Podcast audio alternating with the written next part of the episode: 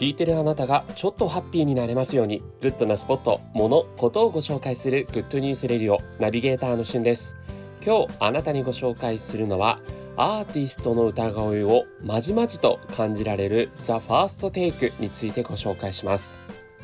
えこちら運営団体としてはまだ明かされていないんですがおそらくソニーミュージックが運営をしているであろうという YouTube ザチャンネル The First Takeこちらはアーティストが一発撮りでパフォーマンスをするというコンセプトのもと動画が、えー、配信されているチャンネルです、まあ、一発撮りということでアーティストの人たちが、えー、ご自身で、えー、楽器を鳴らしてもよしそれから伴奏に、えー、乗って歌ってもよしと、えー、もう一発撮り以外は何でも OK というスタイルのものになってるんですが、えー、白いスタジオにですね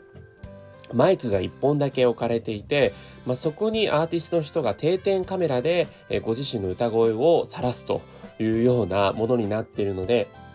もう余計な照明とかそういったものも一切なくですねアーティストの歌声そのものをもうものすごく直に感じられるそんなチャンネルになっています。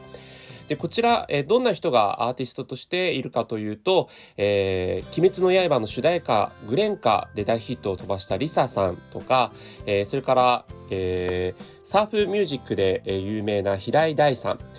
あとは、えー、すごく人気になっているのが、まあ、鈴木雅之さんとか、えー、岡崎体育さんとかそれから、えー、ゴスペラーズの皆さんですね。はい、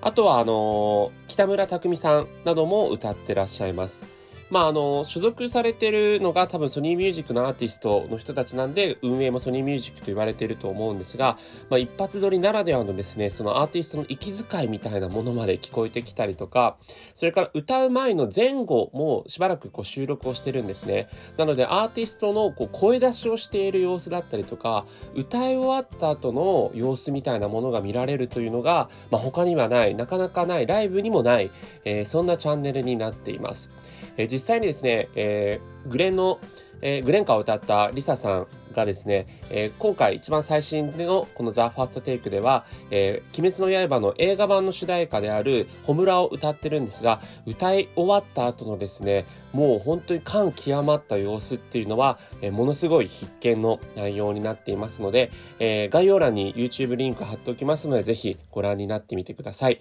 今回はアーティストの一発撮りを堪能できるザ・ファーストテイクについてご紹介しました。それではまたお会いしましょう。Have a nice day